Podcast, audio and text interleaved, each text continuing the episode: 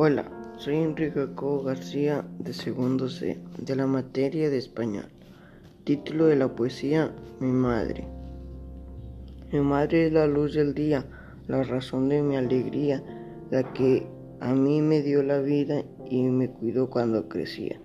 Ella es el aire que yo respiro y ese es como el agua que bebo y si un día me llega a faltar de pena moral yo muero. Mi madre es como el jardín que yo cuido con amor. Para mí ella representa la más delicada flor.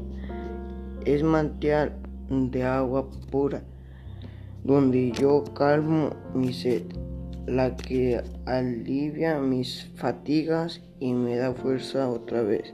Mi madre es como esa luna que se oculta en las montañas, la que alegra mis angustias y me llena de esperanzas.